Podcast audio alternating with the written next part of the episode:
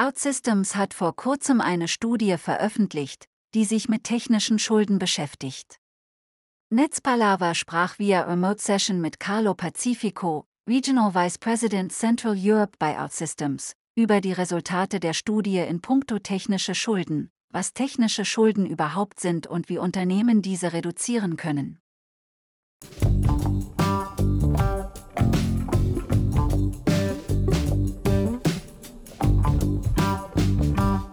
OutSystems hat eine Studie veröffentlicht, die sich mit technischen Schulden beschäftigt. Lässt sich an den Ergebnissen ablesen, dass Deutschland beim Thema Digitalisierung derzeit hinterherhinkt? Also insgesamt äh, sehen wir, dass äh, 69 Prozent der befragten IT-Führungskräfte technische Schulden als äh, wesentliche Bedrohung für ihre Innovationsfähigkeit sehen. Das zieht sich natürlich auch äh, nach Deutschland hinein. Ähm, die Erfahrung in Bezug auf der äh, Verwendung von neuer Technologie ist die, dass in Amerika typischerweise die Dinge zuerst genutzt werden und dann mit zwei bis drei Jahren Verzug eben in Deutschland äh, verwendet werden. Von daher ist es in diesem Fall auch zutreffend, dass diese ähm, Bedrohung, die ich beschrieben habe, natürlich spürbar ist, aber das Angehen äh, und Lösen dieser Bedrohung ein Stück zeitlichen Verzug hat. Bevor wir zu den Ursachen und Folgen für Unternehmen kommen, was genau sind eigentlich technische Schulden? Also technische Schulden im Englischen spricht man ja von äh, Technical Debt. Ich spreche auch gerne von technischen Altlasten. Bezeichnet man ähm, Entscheidungen, die man aufgrund von Zeitdruck typischerweise in Bezug auf Design und Entwicklung von Software äh, getroffen hat. Die haben einen kurzfristigen Nutzen, aber mittel- und längerfristig gibt es Konsequenzen, die negativ sich auswirken. Also konkret, um ein Beispiel zu nennen, es gibt einen großen Druck aus dem Geschäftsbereich oder aus der Geschäftsleitung, eine bestimmte Anwendung bereitzustellen, zur Verfügung zu stellen. Um diese Deadline zu erreichen, geht man Kompromisse ein, die teilweise sicherheitsrelevant sein können, teilweise äh, betriebs- und kostenrelevant sein können.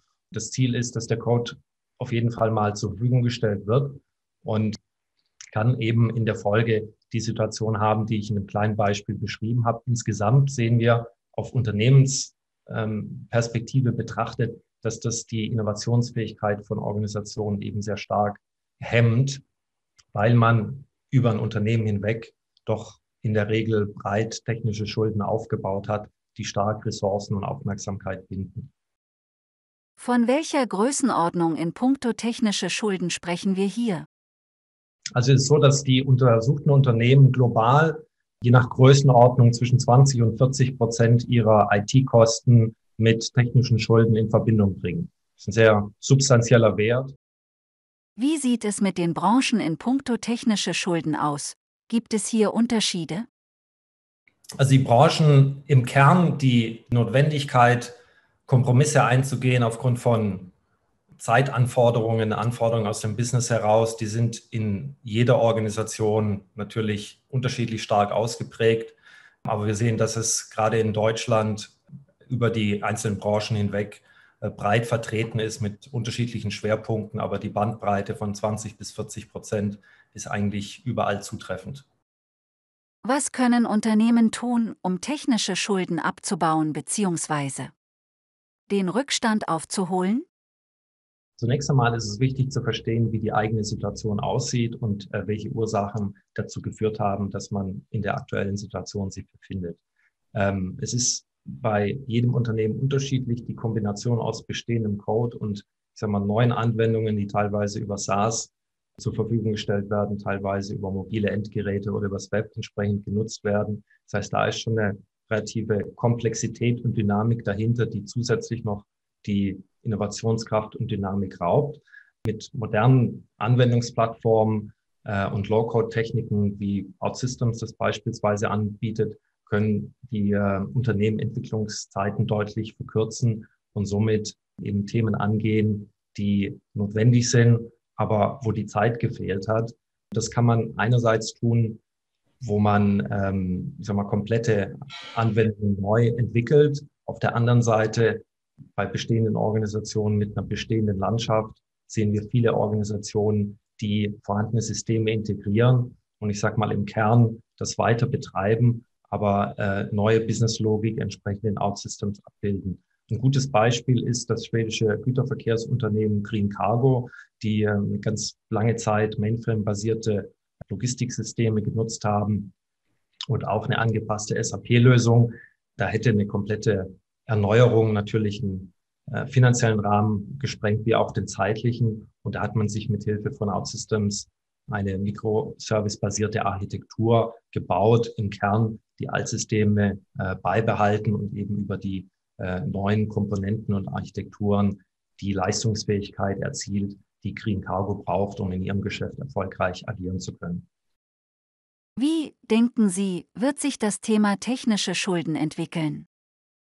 Also ich denke, es wird so eine Zweiteilung geben. Auf der einen Seite werden technische Schulden weiterhin die Innovationskraft einfach bremsen bei bestimmten Organisationen. Ähm, einfach aufgrund der Tatsache, dass man halt viel Aufwand hat, neben Legacy eben auch die technischen Schulden irgendwo äh, zu betreiben und das Ressourcen bindet. Auf der anderen Seite wird es eben Organisationen geben, die frühzeitig das erkennen und sich da frei machen davon und das gezielt auswählen, die Dinge, die ihnen am meisten Schmerzen bereiten oder die größten Schulden sind. Und die werden am Ende in der neuen digitalen Welt eben in der Lage sein, agil äh, gute Software zu entwickeln und entsprechend ihren internen und externen Kunden zur Verfügung stellen und somit tatsächlich die Digitalisierung nachhaltig in, in einer äh, großen Größenordnung für sich eben nutzen können. Wie kann Art Systems dabei helfen, technische Schulden zu reduzieren? Also wir ganz generell gehen davon aus, dass im Vergleich zum traditionellen Entwickeln die Produktivität bei OutSystems etwa im Bereich von Faktor 4 höher ist.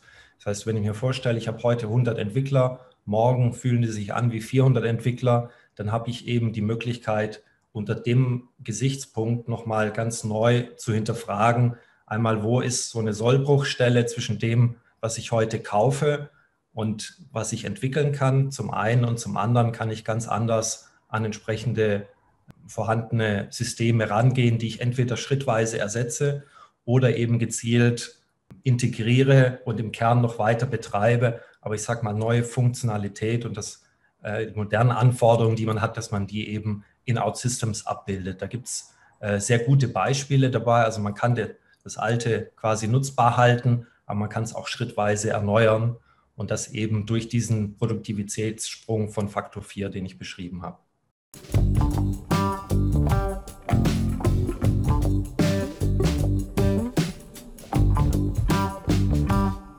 Die Netzpalava Podcast-Reihe präsentiert regelmäßig Interviews mit führenden Persönlichkeiten und Experten der IT, Security und Telekommunikationsindustrie.